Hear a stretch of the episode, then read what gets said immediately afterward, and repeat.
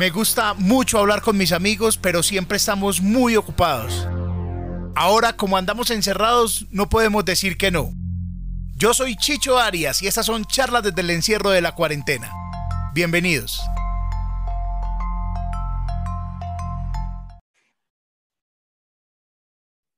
Estamos haciendo una transmisión en vivo desde Zoom para YouTube. Esto es, si vieran esto, muchachos, esto es como hacer televisión. Uno se siente como todo un productor de televisión. Cierto. ¿Cómo están? Polilla y la Gorda, bienvenidos. Esto es cuarentena, este es el capítulo 15. Estoy muy feliz de que estén aquí, que me hayan contestado, que hayan puesto una lucecita, que tan lindos. Los amo. Bien, hola, ¿cómo van? Un abrazo para toda la gente. Para todos un beso gigante en esta cuarentena, un beso gigante. Nos estamos cuidando todos y para que vean, la vida nos cambió, pero estoy bien. Estamos bien, súper. Qué raro todo esto. pero, pero ve, primero que todo voy a decir una cosa con el perdón de, de Polilla, Poli, qué pena, pero me alegra tanto, tanto verte aliviada y verte sonriente y verte ahí gorda. Ay, sí, mira que todo es un milagro. Todos los días de Dios yo también me miro al espejo y le doy gracias a Dios porque es que después de estar postrada en una cama 23 días en comando, me cuenta que me moría y verme ahora tan llena de vida y de gozo y estoy feliz. Gracias. Qué pena, empezar por ahí, pero ¿qué fue lo que te pasó? O sea, ese fue el último clinicazo que eh, yo nosotros vimos con Polilla. Apenas cumplí los 50 años. Empezamos por qué? por los infartos, por la en orden, cumplí los 50 años y me dieron cuatro infartos. ¡Qué alegría! Tuve que someterme a una cirugía de corazón abierto y bueno, fue, fue bastante difícil. Después se me reventó una úlcera y casi me mata porque estaba polimedicada y todo y, y me desangré por dentro. Esto fue tremendo, ¿no? Llegué a, un, los dos años le dio una gastroenteritis impresionante que la mandó para una clínica también por culpa de una bacteria. Sí. Al año le dio una desnutrición crónica. Por no comer proteína, por no comer ni carne, ni pollo, ni pescado, ni huevo. A todo eso le cogí fastidio. 23 días en coma. Al año, ¿qué fue lo que le dio gorda? una recaída. Otra, recaída con desnutrición, baja de albúmina, también casi la mata. No, ahí vamos. Es más, ella ya la, en la EPS tiene tarjeta puntos. Ella ya...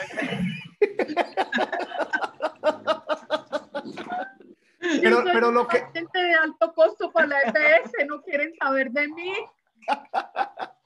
Pero lo que sí está bonito es que es como una, dice un tío mío que es médico, dice que el paciente bingo, porque dicen una lista de enfermedades, la tengo. Es como el paciente. La lotería, es como la lotería que grabar. Es muy difícil creer que una gorda esté desnutrida y pasa, amor. Pasa. Me alimentaba, era de empanaditas, tinto, batiditos de jugos y cosas, pero la proteína no la comía. Pero eso fue después de que tuviste una cirugía bariátrica. Sí. ¿Y por qué le cogiste rabia a la proteína? ¿Por qué, le, ¿Por qué no le cogiste pereza o qué fue? Porque tanto que después de una cirugía bariátrica lo que más te mandan a comer es proteína. Cuando te hacen un nuevo estómago, entonces proteína la lata precisamente para que no pierdas la más importante del cuerpo, que es la albúmina y de tanto comer proteína al desayuno, a las medias nueve, al almuerzo en la tarde, en la noche, a toda hora, le cogí fastidio. Ya me ponían la carne como fuera molida, sudada, guisada, frita. Y yo, pollo, y llamaba a, a, a Uldarico el perro y se la daba. Uldarico no murió desnutrido. No, sí. sí, es duro, pero bueno, está bien. Llegué a pesar, imagínate, yo pesaba 147 kilos cuando comencé todo este proceso hace 10 años con la bariátrica y llegué a pesar 61 kilos con la desnutrición, 61 kilos. Pues, Hoy día estoy en 70, estoy muy recuperada, 70, 72, 70, 72, sí, depende de lo que coma. sí, está bien. No, es que prácticamente yo me separé, hermano, o sea, desde 140 a 70 es una persona. perdieron una persona entre ustedes. Hay una persona menos. Sí, sí, había una tercera persona que era otra, ella era dos. Oíste, Poli, y vos, por ejemplo, en este proceso, que ha sido un proceso de acompañamiento, hemos hablado muchísimas veces diciendo, bueno, ella está bien, otros días está mal, otros días está hospitalizada, pero en ese tratamiento, digamos que eso es como el enfermero en jefe de todo este proceso de, la gorda, o sea, es el que supervisa, ojo, tiene que comer eso, muestra, y se comió, que no vaya a comer el otro perro. Claro, claro, sí, siempre estar estamos encima, en eso. Estar, estar encima, encima con, ni que coma. con- me mí. Me preguntaron. No, eh, sí, entonces siempre estamos en ese proceso de que ella esté, que come bien de sus medicamentos, de todas sus cosas, de ir a la EPS a reclamarle todo. Ella no tiene ni idea de lo que toma, ni la, ni la dosis, ni nada. Yo soy el que le preparo absolutamente todo y, y siempre, siempre hemos estado ahí. Es más, cuando, cuando lo de la operación de corazón abierto, que ella le tuvieron que sacar la vena safena, ¿ves? la safena es que llama, en la pierna. Entonces, imagínate, ella diabética, una herida aquí en el esternón, tres heridas en la pierna, no, son una cosa impresionante. Y para un diabético es muy difícil eh, el- La la, cicatrización. cicatrización. Entonces, eso fue clínica de heridas, fueron dos meses ahí. Y yo me, pu- después me puse yo mismo en el papel de, de, de curandero, de curarle las heridas y le sanaron, ¿no? O sea, Le las curó no sanaron. solamente con los medicamentos, sino con el medicamento más importante y sagrado, que es el amor. Yo la llevé- mis heridas. Yo la llevé dos meses a clínica de heridas y después yo dije, no, yo voy a coger esto yo de ahora en adelante y empecé yo y, y como a los 15 días ya le habían sanado las heridas. Entonces fue una cosa Ah, muy sanaste con bonita. amor. Porque es que uno le pone amor para que vea. Ay, papi, eso es la- Y eso, no, en serio, es muy importante. No es lo mismo alguien que lo está haciendo por obligación. Sí, claro, venga. Y, y eso que allá la tratan muy bien, ¿no? Los médicos, las enfermeras, la gente es lo más hermoso de, con ella en, las, en la clínica, en todo lado. La gente siempre se porta muy bien con ella, pero, pero igual no es lo mismo que uno le haga la, la, la cirugía. Yo pienso que todas esas cosas son las que nos unen también a nosotros como pareja y como que fortalecen la unión, ¿no? Porque qué chimba cuando está uno bien, cuando está uno la berraquera, que tiene trabajo, tiene, está bien económicamente, con salud, pues estar bien así es bueno, pero en la salud, ahí es como le dicen a uno en, en la, en la iglesia, en la salud, en la enfermedad, entonces es donde se conoce realmente el acompañamiento de una pareja. ¿Alguna Ustedes se han casado, ¿Ah? hablando de eso, ustedes se han casado como 20 veces. Realmente No. nos hemos casado tres veces, pero hemos renovado nuestros votos matrimoniales. En cuanto país hemos viajado, hemos buscado donde renovar nuestros votos con amigos en los estudios de grabación, donde nos conocimos fue la última vez, porque sí, Nosotros nos casamos por lo civil por lo civil a- hace 20 un años. 11 de casi. mayo hace 20 años. Nos Después, casamos por, en Las Vegas, en Las Vegas nos casamos un Elvis Presley nos casó. Y eh, nos casamos por, eh, por la iglesia. Por cuando la iglesia hace logré anular mi primer matrimonio. hace tres años, hace tres años. Y después renovamos votos porque nos robaron, una empleada del servicio nos robó las argollas, entonces volvimos a, a, a, a comprar las argollas y es que ellas, es que cuando no se les paga, ellas se cobran de cualquier manera. Así, así estaba pasando de bueno. Exacto. Pero, pero bien, ahí vamos. Entonces, y, y en estos días vamos a grabar un chiste, ¿no? O sea, nos vamos a casar, nos vamos a casar con trajes eh, de- Antifluido. antifluidos de bioseguridad y todo. ¿Oíste? Y esa, y esa renovación de votos se da pues así como, digamos, espontánea o tienen una fecha o como, vamos a cumplir un año, vamos a renovar, o, sea, o es espontánea, renovemos ya. No, es espontánea. Es, Espontánea. es depende del Estuvimos en, en Roma, en la Plaza de San Pedro, y entonces ahí de rodillas, Poli, frente a la, a la Plaza de San Pedro, me dijo, yo quiero envejecer contigo, quiero ser siempre, amarte siempre y todo. Entonces ahí nos besamos y volvimos a renovar nuestros votos. Sí. Testigos nuestros hijos. Sí, Mm, en la iglesia de después, Santa Sofía también. la iglesia de Santa Estambul. Sofía en Estambul, Sí. eh, No, en el muro de Berlín. En el muro de Berlín, si el muro no nos dejó. No, qué bonito, hombre, qué bonito. Esa es una de las historias de amor en serio que, que uno sabe o quienes hemos por lo menos conocido, ustedes son unas personas que yo les confieso muchachos que cuando yo los conocí ya así en persona, que la profesión me permitió estar cerquita, yo digo, estas, esta gente son unas personas que son iguales en la cámara que fuera ella, o sea, así como ustedes ven a esta pareja, es- son así, Polilla, la última vez que nos vimos en el Festival del Humor, nos metimos una bueno. conversadita suave de tres horas. Rico, sí. Fuimos a la terraza de Caracol, tomamos café, todo. Una cosa de tres horas, suavecita. Suavecita. No, pero rico, es que es bonito cuando encuentran uno personas que pronto comparten el mismo gusto del humor y hablan de cosas y hablan de humor y cómo estás trabajando, cómo estás en fin. Entonces eso siempre nos une y es chévere. Y, y sobre todo lo más importante, con gente buena vibra. Ese día estábamos con Frank, con, con Adrián, Claro. Y, flaco que lo amo. Y, la gorda que, que, estuvo también cuando estábamos haciendo un programa que se llama ¿Qué ha pasado en Telemedellín? Y todavía está, hay recuerdos en el set de grabación de ese paso de la gorda por allá. Polilla tuvo que irse. A hacer el programa. Sí. Claro, ese día estuvo muy divertido y todo, pero sobre todo es que ustedes lo que ven en cámara es de ellos dos eh, es exactamente igual. Yo llevo, llevo 25 años de mi vida adorándolo, es que es adorándolo. Ya vamos a cumplir bodas de plata, imagínate, ya vamos a cumplir bodas de plata. años de mi vida viendo lo hermoso, lo miro, ha envejecido conmigo y lo miro y lo veo todavía bonito. y trabajando juntos, porque mucha gente dice que trabajar con la esposa o con el esposo es una cosa que es un tormento. Uy, qué pereza trabajar con ellos. Y, ustedes han trabajado juntos y son el ejemplo de que entre más trabajan juntos, más parchados son y mejor pasan. Sí, nosotros hemos trabajado pues, desde hace más o menos unos 20 años, que fue la primera vez que sacamos nuestra, digamos, nuestra primera comedia, que fue hasta que tu muerte nos separe, que le dimos la vuelta a este país por todos lados. Después sacamos otra, otra parte de obras y estuvimos siempre con una, como durante 15 años que no parábamos en la casa, sino los dos en los hoteles, en las ciudades, aviones, viajando. Y no, nunca nos, nunca nos hemos tenido crisis así de relativas al trabajo, a que está uno mucho tiempo con la persona, no, siempre lo normal. Pues sí hemos tenido crisis. Como ya la hemos bajado, pero por otro tipo de cosas. No, ajeno, a agentes ajeno, externos. Ajeno a, siempre hemos estado como en ese de mantener el, ¿Sabes una cosa? Yo procuro cada día que él me vea tan bonita. Yo, la primera vez que Polilla durmió conmigo, que dijimos, bueno, organicémonos y todo, eso hace 20 años. La primera vez que dormimos juntos. No, fue menos, porque llevamos casi 25 años.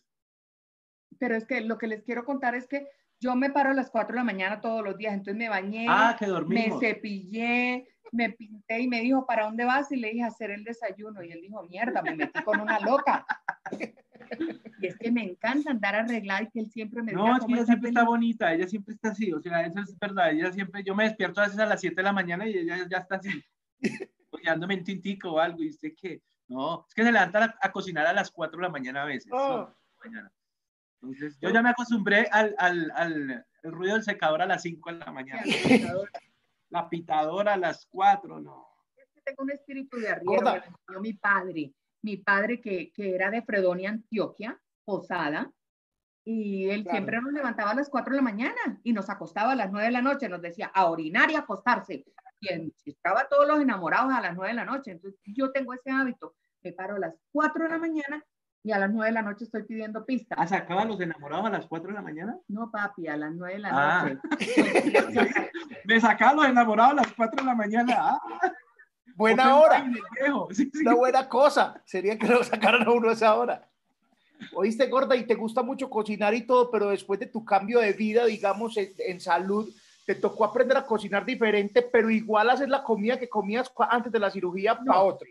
No, entré en la onda de hábitos saludables. A mí me cambiaron un poco el tip para aprender a comer para vivir y no a vivir para comer. Y lo, la ventaja de todo esto fue que toda la familia entró conmigo en esa onda de hábitos saludables porque sería terrible cocinar para mí una cosa y para otros dos otras. No, todos entramos en aceite vegetal, aceite de oliva, cero azúcar, Sí, o sea, bajarle a las azúcares, a las harinas. Eso es lo que, Pero eso sí, yo le dije al médico. Mirar las etiquetas, mirar las etiquetas. Los contenidos nutricionales. A veces uno ve, ay, yogur light. No, es un yogur que no tiene calorías, pero tiene 30 gramos de azúcar. o tiene grasa. Sí, entonces es de aprender a mirar y, y sigue comiendo uno lo mismo. Mira, hay, hay unas ollas, no es, no es porque nosotros vendamos ollas ni nada, pero pues hay ollas, No, nosotros no vendemos esa, ollas. Esas ollas eh, son freidoras de aire. De aire. me paría. Eso usted le mete ahí un, un, pollo sin nada. Un pescado, metimos que día un y lo saca uno rico. Y sin necesidad de meterle aceite, ni, ni, mantequilla, ni nada. Sí, hay unos aparatos que le comer a uno una hamburguesita, un pollito rico y todo sin tanta grasa. Eh, a mí esa, esa olla me cambió la vida, muchachos. Esa olla es otra vuelta. Esa, esa olla sí, falta meterle, si no ropa eso, oiga. Totalmente, y sale la comida deliciosa. Sí, pero hay una cosa que yo le dije al médico que no me quitara, porque es de una fascinación para mí, pues como costeña que soy, es el cucayo la pega del arroz La pega. y la tajada frita, la tajada de maduro. Me encanta el plátano maduro y, y me encanta en tajada. Entonces le dije, no me quite ni el cucayo, ni la tajada, ni el pinto. Y si me lo va a quitar, entonces déjeme morir, déjeme morir. Pero gorda, si has hecho maduro en la olla, también queda muy bueno. Sí, Sí, lo qué hemos hecho. rico. Y, queda muy bueno en la olla. Eso es que está bien. Sí, Lo sí, que sí. pasa es que también los médicos dicen que todo lo necesita el organismo, hasta de cuando en vez la grasa. Dígamelo a mí. Mi idiota. Pero está bien, eso es una buena prueba, además. Uno ve a veces esa gente, uno ve esa gente que se muere como tan, tan sana, uno ve esos cadáveres tan sanos que nunca le dio nada. vea. Por ejemplo, el cadáver más sano fue el de Michael Jackson. Sí. Nunca comió una morcillita, nunca tomó un ancuaro, nada, eso es lo más sano en la vida se murió a los 50 años. Oíste, pero si, si está ahí algo claro, pues es que la gorda es población de, en riesgo en estos días. Uno no puede ni asomar al balcón. No, ella mejor dicho, eso ya está pendiente de, de, de todo eso. Y bueno, y nosotros también tenemos unas normas de bioseguridad muy grandes acá en la casa, los zapatos allá a la Por entrada, decirles Hay que es más fácil entrar a la NASA que acá. hay un bañito allá a la entrada, entonces ahí dejamos los zapaticos, y todo, el perro, todavía no lo he reconocido como hijo mío. Ah, pobre Benito, Pero no me me- le quiere dar el apellido. pero me toca sacarlo y yo lo saco, le, le hice un menjurje con vinagre, agua, alcohol y un poquito de perfume y pss, paticas y todo y bien. Orejitas, todo. Siempre lavándonos, siempre. Y a la todo. entrada hay unas bandejas con un tapete eh, plástico que se impregna de decol y alcoholcito. lava, la- y, y lava las suelas y se dejan los zapatos ahí. Sí, porque eso. Siempre es normal. Pero a mí no me dejan salir. Yo sí es verdad que desde el 16 de marzo no vuelo calle. Pero es mejor, gorda, porque es-. Sí, porque, porque yo soy inmunosuprimida y entonces con enfer- falla cardíaca, con todo, hipertensión, diabetes, con todos los, los- las Las preexistencias de riesgo. de riesgo. voy a saludar Es que, ella- muchachos, es, es que la gorda tiene todo. ¿Usted viera Chicho con, cuando ella se reúne con las amigas de Santa Marta? Se reúnen en el PRO 1948. es que se- Ay, se llama el grupo. 1980. Eso, y se reúnen todas a hablar de enfermedades, son todas divinas, hermano, todas, todas lindas. Ay, sí, ya le dio. Ay, sí, viene allá. y tal. ¿Quién tiene un clopidogrel creen que me regale? Yo tengo. yo Ay, alguien ¿Quién tiene trae? la. ¡Oh! anglodipilo es que se llama una. esa- Anglodipilo, ya usted sabe qué significa eso y de qué estamos hablando, ya es también población en riesgo. Ya eso es. Sí, exacto, eso sí. Hoy se llegó gente a YouTube, hay 80 rico. espectadores, llegó, voy a saludarlos, voy a saludarlos porque pues están acá. Ah, bueno, que saludemos a Carlos Esteban, que Carlos Esteban estaba previo haciendo la preproducción. Ah, Carlos Ay, Carlitos, no te has debido No ir, papito lindo. Sí, Dice Carlos- le puede creer que es que tengo una cosa que hacer. Ca- Carol Zapata, Daniel Bedoya, Robin, Natalia Andrea Muñoz. Robin, saludos a Batman. Felipe Arbeláez. Felipe Ah, Arbeláez, muchas gracias. Que Preguntáis que, que hay de almuerzo hoy. Ahorita les preguntamos qué hay de almuerzo. sí, se mueren con lo que hice. ¿Qué Se hoy? mueren. bueno. Tengo Y- un pollo pierna pernil asado, Ah, papas a la paprika y un arroz húngaro. ah, ¿Cómo es el arroz húngaro? El arroz húngaro se hace en Coca-Cola, se Ah, hace con tocineta que se frita y se le saca toda la grasita, jamón, mazorca, Coca-Cola, cebolla, ajo y se hace así, No. queda una delicia. O, Dios si quieres se los muestro. Oiga, oiga, es que se la, los muestro. la gorda tiene una vaina, Chicho, y, y amigos que nos están ahí pendientes. La gorda a las 4 de la mañana pone ese, car- ese canal que llama Gourmet y dan una receta. Parce, dan una receta y ella a las 2 horas ya la tiene lista ahí. Oh, Dios O sea, ya, ah, es esto así, es esto así.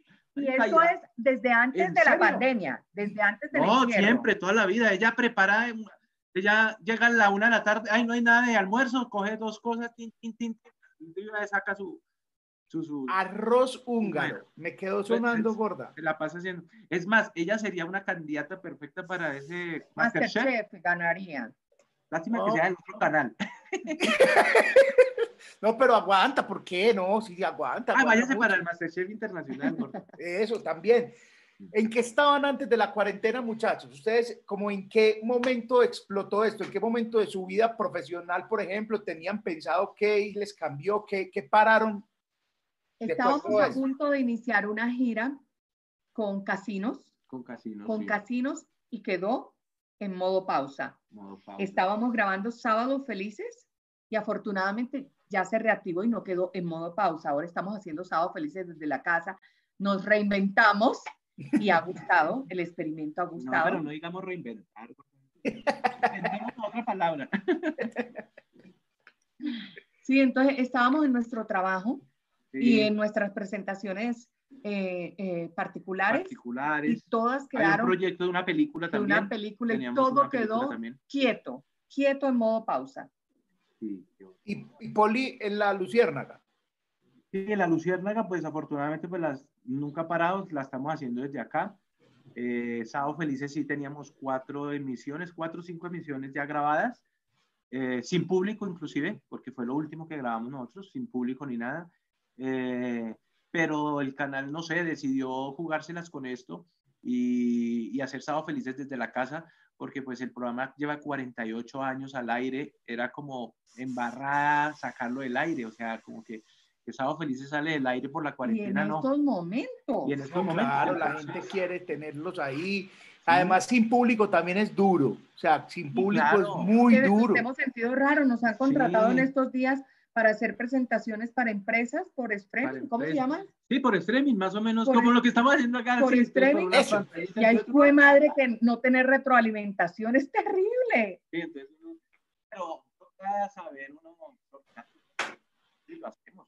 Estamos haciendo sketchitos en la casa, estamos haciendo eh, algunas rutinas de- desde otro punto de vista y ha gustado. Es decir, estamos como haciendo más o menos, nos, nos tocó como, como hacer como el papel como de youtubers, como lo que hacen los youtubers, la gente en redes, ese tipo de cosas, para poder, y pues ya van dos, eh, tres emisiones, estamos felices desde la casa y le ha ido bien el En rating. rating.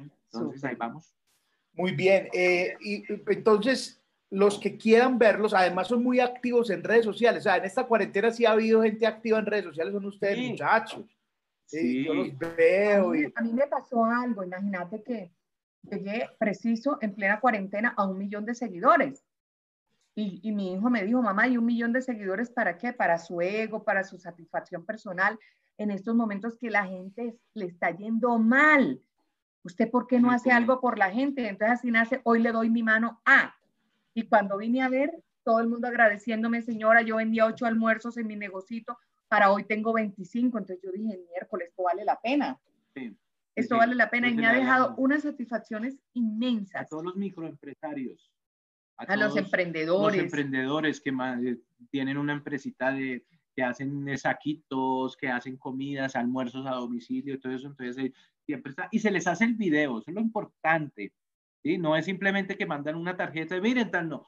Fabiola sale y toma su tiempo de decir, miren muchachos, vean esto que están Sí, haciendo. todo me lo arroba pongo, no sé qué, que el aretico, esto". que el anillito, que la pulsera, que el Eso. labial, que lo único que no pude muy- hacer bien el video fue de los artículos sexuales que me mandaron de una Sí, tienda. yo mierda, y ahora yo cómo hago esto, pero yo tengo que darle mi mano a todo el mundo. El que se quedó solo o sola. Yo decía, yo cómo hago esta vaina, aceite hot, hot, y yo, y yo, miércoles. Hoy le doy mi mano a... Hoy sí, exacto. Es como,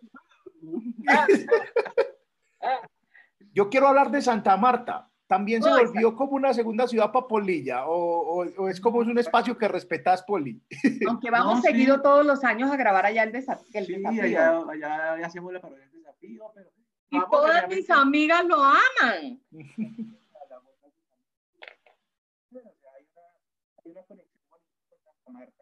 pero bien, ¿no, gorda? Sí, pero no vamos tan seguido porque realmente cuando nosotros trabajamos, trabajamos por todo el país, no solamente por Santa Marta, entonces a veces los espacios que nos quedan para acercarnos allá son una vez al año. Además, la familia de Fabiola ya no vive allá ni nada, son Allá solo amigas, me quedan mis muertos Solo- y mis amigas del solo alma. Las, los- las amigas. ¿Y, y, y dónde van a, a Santa Marta? O sea, que tengan un lugar para recomendarnos o no hay un lugar especial para ir a comer o algo. no. La casa de Milena García. No, no, no, no. Lo no. recibo con un asado, el berraco y con cervecita. Eso no. Oh, Y a fumar tabaco, Y a ¿no? fumar tabaquito, así rico. Queda al frente del, del mar, ¿no? Del, del Suana. Ah, bien. Buen, buen Puerto lugar. Galeón, por allá tienen ellas su casa en Bello Horizonte. Pero, pero ahí, las playas de Santa Marta son uno A. A mí me encanta ir a. Taganga, me encanta ir a Villaconcha, al Parque Tayrona, me fascina todo eso, Nahuán, Chengue, Quiero hacer, ese, Buritaca. quiero hacer ese, ese paseo, que es el paseo como ecológico de ir allá. Tú sí ya no te le mides a eso, ¿no? eh, De, de, caminar. de subir la loma y todo Mm. eso, no, yo los espero no abajo. Eso. raspado. Sí, es mejor. Es mejor abajo. Sí, sí, sí, es mejor Yo abajo. los espero abajo con raspado y guarapo. Sí, pero Santa Marta. Eh, No, muchachos, vez- la última vez que fuimos, Chicho, le hicieron allá una entrevista, eso fue verdad. Entonces estamos frente al mar, aquí un atardecer, entonces le dicen a la gorda cuál es su sueño, y ella dice, mi sueño es venir acá y morir aquí con este, con este amanecer tan lindo. Sentada en una mecedora Sentada en una viendo el sol meterse en los Sí. confines del mar. Y, dije, y Polilla, y dije, no, yo vengo, la traigo y me devuelvo en el vuelo de la noche. Tengo muchas que hacer. ¡Ay, no! ¡Es odioso! No, yo no hablemos de muerte todavía. sí, no, pero es que yo creo que ya han, la han sorteado tantas veces y tan bien sorteada que podemos cagarnos de la risa de las historias. Sí. O sea, es que lo primero que pasó en esta entrevista fue que la gorda dijo, me dieron cuatro infartos y se cagó de la risa. Sí, eso.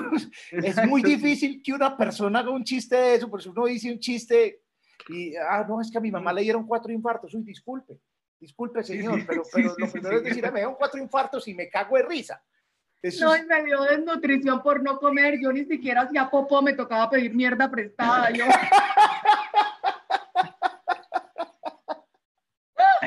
no, no, nosotros al hacer humor sacamos fortaleza de nuestras propias tragedias. Y eso hace tan llevadera la vida, te lo juro. Sí, eso es verdad. Ay, hombre. Esto es, esto es una cosa como surreal, hombre, uno poder decir que, que- y decirle a la gente que, que es tan, tan susceptible a tantas cosas, hombre. Aquí hacer comedia se está volviendo cada vez más difícil porque la gente no, es- entonces si uno habla de una cosa, no, es que es yo muy tengo un- susceptible. No, ella ha sido lo más. Y uno empieza a ver la gente, lo que pasó en esos días, porque bueno, cuando pasa la, la tragedia y todo eso, entonces hay cosas bonitas, cosas chistosas, cosas, eh, por ejemplo, una, una vez llegué yo a cuidados intensivos, Fabiola estaba pues en, en- en estado de coma, realmente con, con infarto de, de pulmón, infarto de riñón, inf- no, bueno, estaba, y, y llegué yo. estaba pe- pegado a una máquina. Llegué yo un domingo a las 7 de la mañana y había una señora como de unos 80 años sentadita allá afuera en la sala de espera, la única señora que estaba ahí. Yo llegué y tal y me, hizo la, me dijo la señora, ay, Polilla, ¿cómo está? Le dije, hola señora, ¿cómo, ¿cómo me le va? Me dice la señora, vea, yo vengo desde Duitama.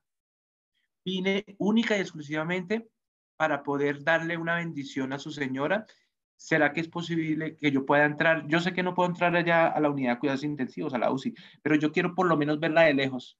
Me dio una, o sea, un sentimiento esa señora, una señora de 80 años que se viene desde Duitama solamente a ver a la gorda de lejos y darle una bendición. Oiga, eso es una cosa que... Y yo le dije, claro que sí, venga, yo le puse el, el, la tapabocas, todas esas cosas, y la entré a la señora, abrí la puerta donde estaba Fabiola, y la señora estaba allá, la saludó así, rezó un Padre Nuestro, rezó una Ave María, le dio una bendición, y me dijo, bueno, ya me puedo ir tranquila otra vez para mi cama, amigo, la señora, como de 80 años. Dios. personas que yo quisiera Eso es un- conocer y ver, tantas personas que oraron por mí, me demostraron su afecto y todo, y mira, aquí yo estoy de pie y solamente les agradezco, pero cómo quisiera saber quiénes fueron para abrazarlas, besarlas y decirles gracias. Y, y también pasa la otra parte que es chistosa, estaba la gorda ahí, estaba en, en cuidados intensivos y una señora se entró, yo no sé cómo se entró, ay gordita, tan linda, tan hermosa, nosotros hemos orado mucho por usted. ¿Sabe también quién se está muriendo?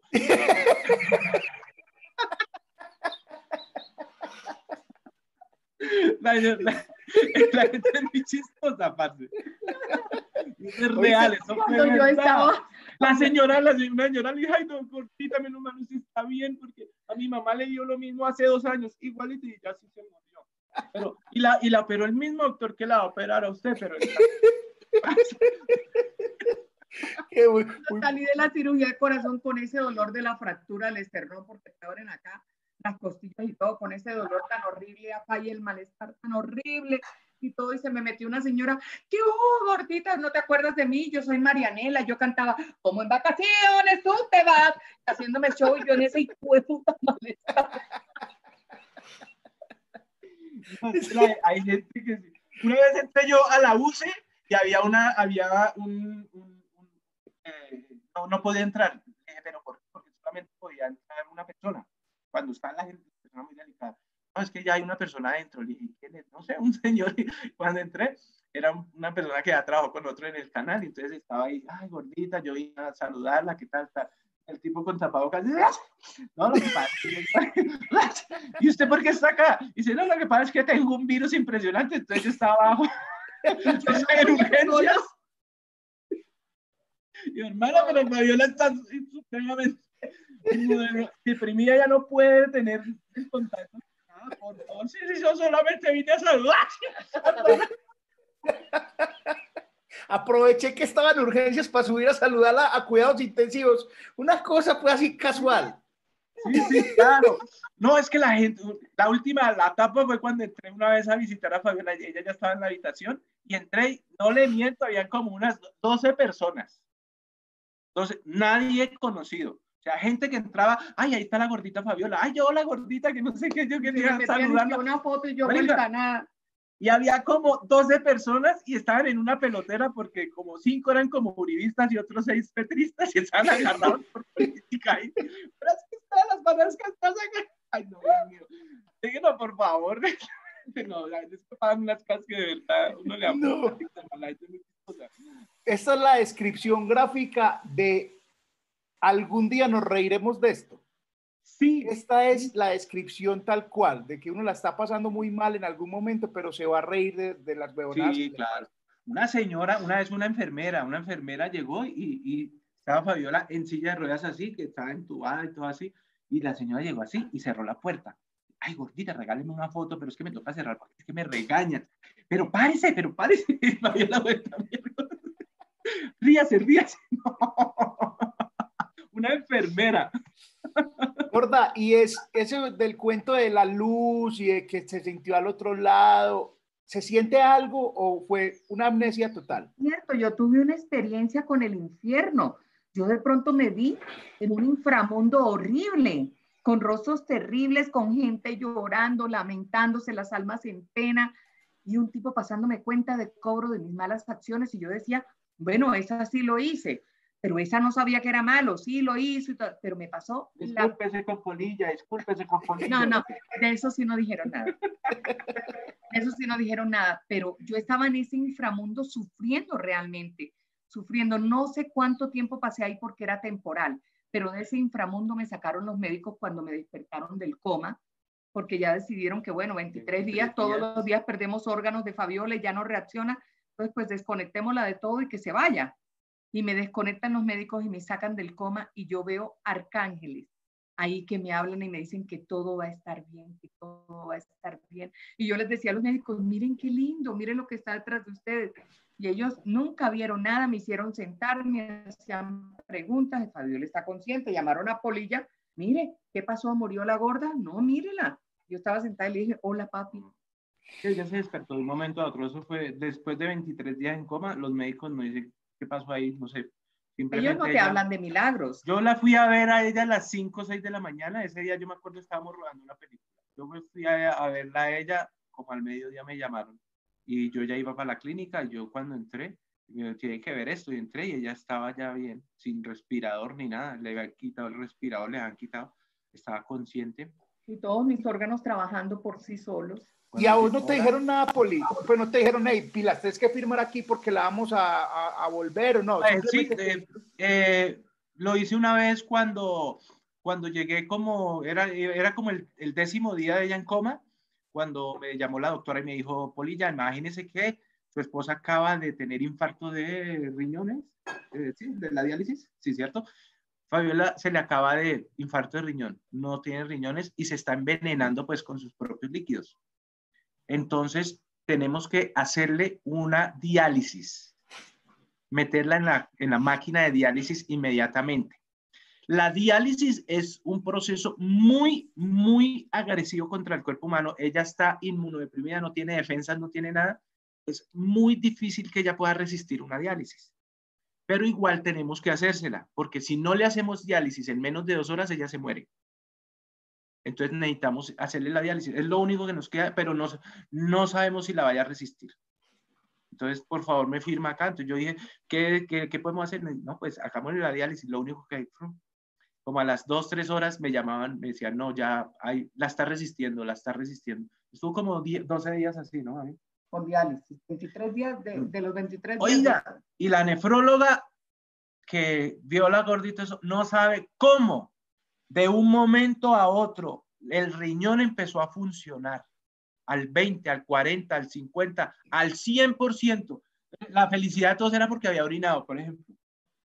Claro, ya orinó, ya orinó, yo qué felicidad. La doctora me dijo, nosotros no hablamos nunca de milagros, pero quiero tomarme una foto con usted porque esto nunca me había pasado. Y mírame hoy, esta es la hora que nunca más una diálisis ni un problema de riñón, ah. nada. Yo soy un milagro y doy testimonio de que el cielo y el infierno existen y que los arcángeles están con nosotros, los ángeles, los querubines están siempre con nosotros dándonos señales, pero nosotros a veces no les paramos bolas y no las sentimos. Qué lindo eso, qué lindo escuchar eso. Y, me alegra mucho verlos ahí, coloradita. Estás gorda, mira, estás colorada, estás así súper viva, eso es una chica. Estoy feliz y tengo un gozo en mi alma tremendo, un gozo tremendo en mi alma, todo me lo gozo. qué bueno, qué bueno. Yo quiero pasar a un tema, para que no nos quedemos en estas charlas de UCI, pero quiero pasar a un tema que ahorita tocaron, y es el cine. Eh, ustedes también son, digamos, eh, socios, digamos, partners en, la pantalla grande y en dar ese paso. Y, y, ahora pues estuvo quieto, está quieta la industria, pero tenían pensado ir a, ir a hacer otra película. Sí. El cine es una opción ya para ustedes siempre que contemplan, yo estoy hablando con, con Polilla de esto también alguna vez y creo que con la hora también hablé, y es como, como el cambio de chip que, se, que tiene, que hay que tener para hacer cine aquí y cómo se concibe el cine acá. ¿Ustedes lo consideran también una parte de una línea de negocio forever ya o...? Sí, pues eh, eh, el cine es como, como un proyecto que siempre se tiene eh, y que la última película te da la oportunidad de hacerla, ¿sí? Es decir, y vas cosechando como un público con el cual uno ya se puede, puede de pronto contar.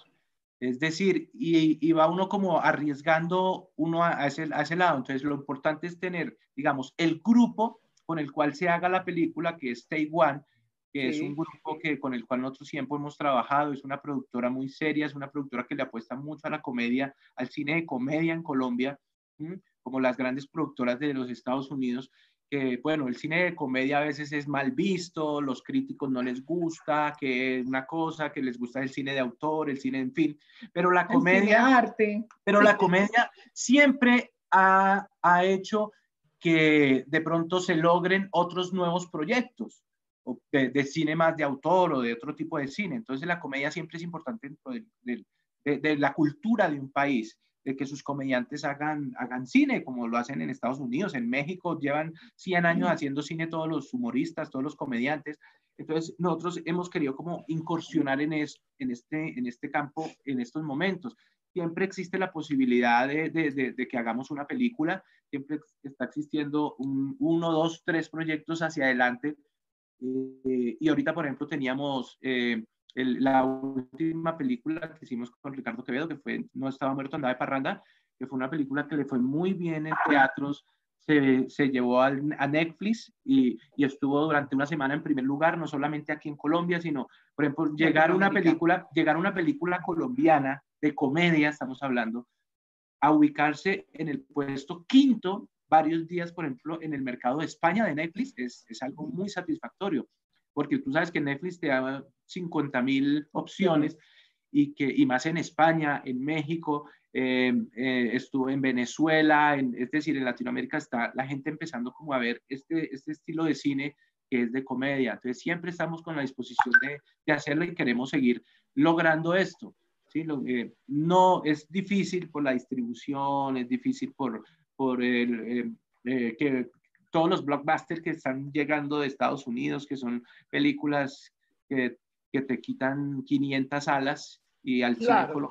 le dejan 20, 30 salitas. Entonces es muy difícil luchar contra eso, pero, pero ahí se está, ahí se está en la lucha y eso es lo importante, hacer, es lo importante, hacer. Y que la gente apoye. Y ustedes, por ejemplo, ¿cómo reciben eso de lo que hablaste ahora? Y es que, nada, esa película, no hay nada mejor que, que el plano contemplativo y esto sí es cine, eso nunca va a llegar a los premios Oscar. O sea, ¿eso cómo lo, cómo lo reciben ustedes para, para futuras películas o van adelante con el estilo? Y... Mira, nosotros tenemos, un, tenemos una, una forma de, nuestro director y productor, que es Fernando Ayllón, los hermanos Ayllón, ellos eh, tienen la escuela de los Estados Unidos, de la comedia de allá, de lo que se hace, de cómo, cómo, cómo, cómo se contempla de, pronto una película de comedia, estamos hablando de comedia. Entonces, siempre va a venir, o sea, le toca a uno hacerse, ponerse uno como una chaqueta de, de cuero para ver todos los garrotazos que le van a pegar a uno en el momento en que sale una película, porque eh, sí, o sea, e, es más, la gente antes de verla, lo primero es, es mierda, eso es lo peor del cine colombiano. Qué tristeza que se estén gastando la plata en esas estúpidas. No, es una cosa, pero uno, uno lo que, a mí lo que me importa es, y a nosotros como grupo que hacemos, y lo hemos hablado con todos los que hemos trabajado, es la persona que va a un multiplex y paga 10 mil, 8 mil pesitos por verlo a uno. Nosotros vamos a los cines y nos, y nos hacemos afuera cuando salen las personas. Esa es la persona que le interesa a uno, que sale y dice, oiga, me acabo de reír con su película. Eso es lo que quiero. O sea, nosotros no, que, que estaba pensando, que está, eh, me acabo de reír con su película, me encantó la película, es una película buena, me reí mucho, esa es la persona me preocupa el día que la señora de, de, de, de que va a un multiplex, eh, por ejemplo, acá en, en, multiplex popular de Portal 80 y salga y diga, su película es una mierda. Esa señora ahí me preocupa, ¿sí? Porque es la persona que va, paga. Y, y, y, y, quiere reírse un rato, reírse una hora y media, eso es lo único que nosotros queremos, que la gente se ría. El resto, pues, nos van a dar duro y no, eso, yo estoy por ahí metido como entre los peores actores de Colombia, por ahí hay unos, eso que los peores humoristas, el peor cine, las, las películas de nosotros están cada vez en unas listas de lo peor del cine colombiano. lo único bueno es que está muy bien casado. Oíste, pero eso también... es, mejor uno no pararle bolas a eso. Eso, eso. Uno sabe que le van a dar duro, uno sabe que no, pero, pero bueno. Es mejor no leer los comentarios malos y ya. Sí, pues sí, no, uno lo lee, pero uno sabe, bueno, no, no te gustó, gracias. Yo a veces contesto eso. Bueno, no te ah. gustó, gracias, espero algún día seguimos trabajando para que... algún día llegará. Muchachos, ¿qué han aprendido en esta cuarentena? Ay, tantas cosas. Yo digo que tres cosas. Yo siempre he dicho tres cosas he aprendido yo de esta crisis. La primera, toda crisis tiene una fecha de caducidad. Esto no va a ser para siempre. Dos, Toda crisis te deja una enseñanza. De aquí aprendemos cosas. Y tercero, también te obliga a darle una solución a tu vida, a tu trabajo, a lo que te vas a poner a hacer. O sea, tiene una solución, una fecha de caducidad y una enseñanza. Tres cosas tiene una crisis. Yo pienso que de las cosas que uno ha aprendido es que esto es, eh, esta vía es prestada. O sea, que, o sea, uno tiene que aprender a, saber que uno, pues vamos a morir. O sea, esto es una cosa que, que no estábamos, no, nos, que puede pasar, que mira como de un momento a otro eh, la, la vida se nos va, se nos va a todos. Entonces, a de la vida, cuando esto pase, podamos salir y todo eso, yo creo que vamos a valorar mucho más la vida, valorar la vida en familia, valorar a, a, los amigos, valorar la vida en general, el mundo entero es que esto no pasó en Colombia ni en Latinoamérica, en el mundo entero. El trabajo, uy, Dios mío, yo le echo la, le echo la bendición. Todos los días tiene uno, gracias a Dios, tiene uno un trabajito.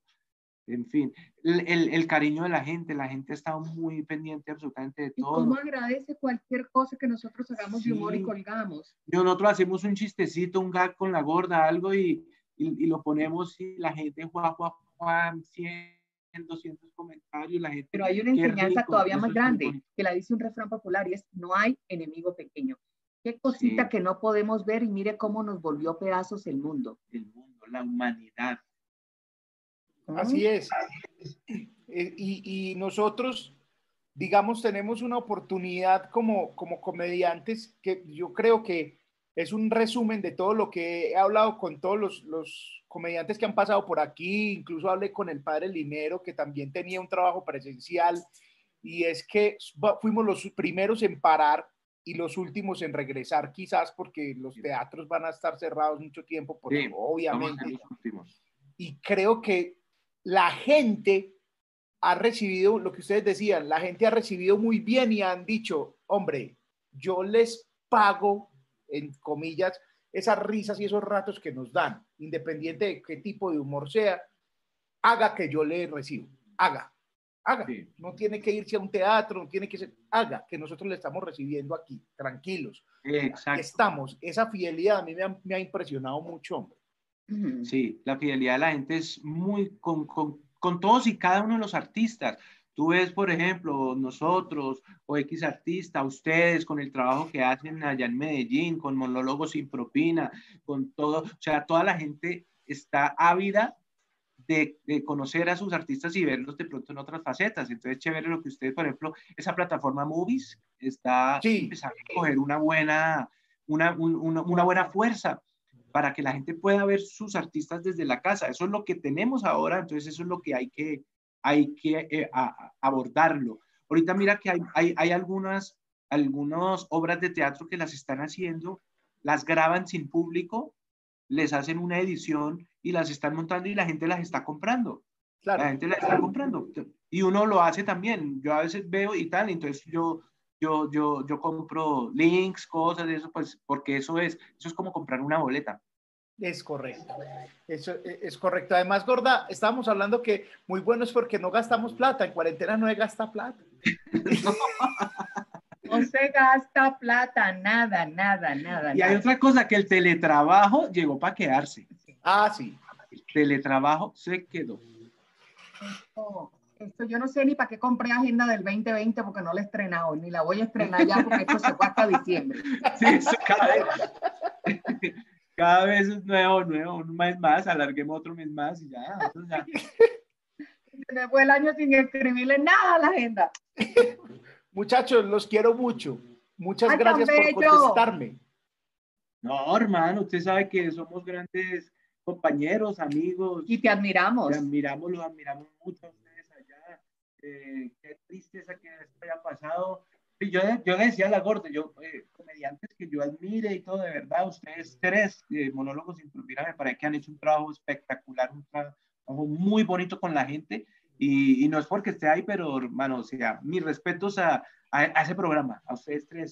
Son paisas. Sí, lo que y felicitaciones de verdad. Berracos. No, muchas gracias, muchas gracias. Y para nosotros, ustedes son, cuando nosotros estuvimos con, con ustedes y hemos tenido contacto con ustedes, de verdad nos impresiona mucho como, como que nos sentamos a hablar de marica, pero si son Poli y la gorda y tan queridos que son, uno podría estar por allá en otro nivel, como, como pedir permiso para hablarles y para nosotros es una, una grata sorpresa, fue una grata sorpresa contar con la cercanía de ustedes y con la amistad y con las palabras y con el apoyo, con todo.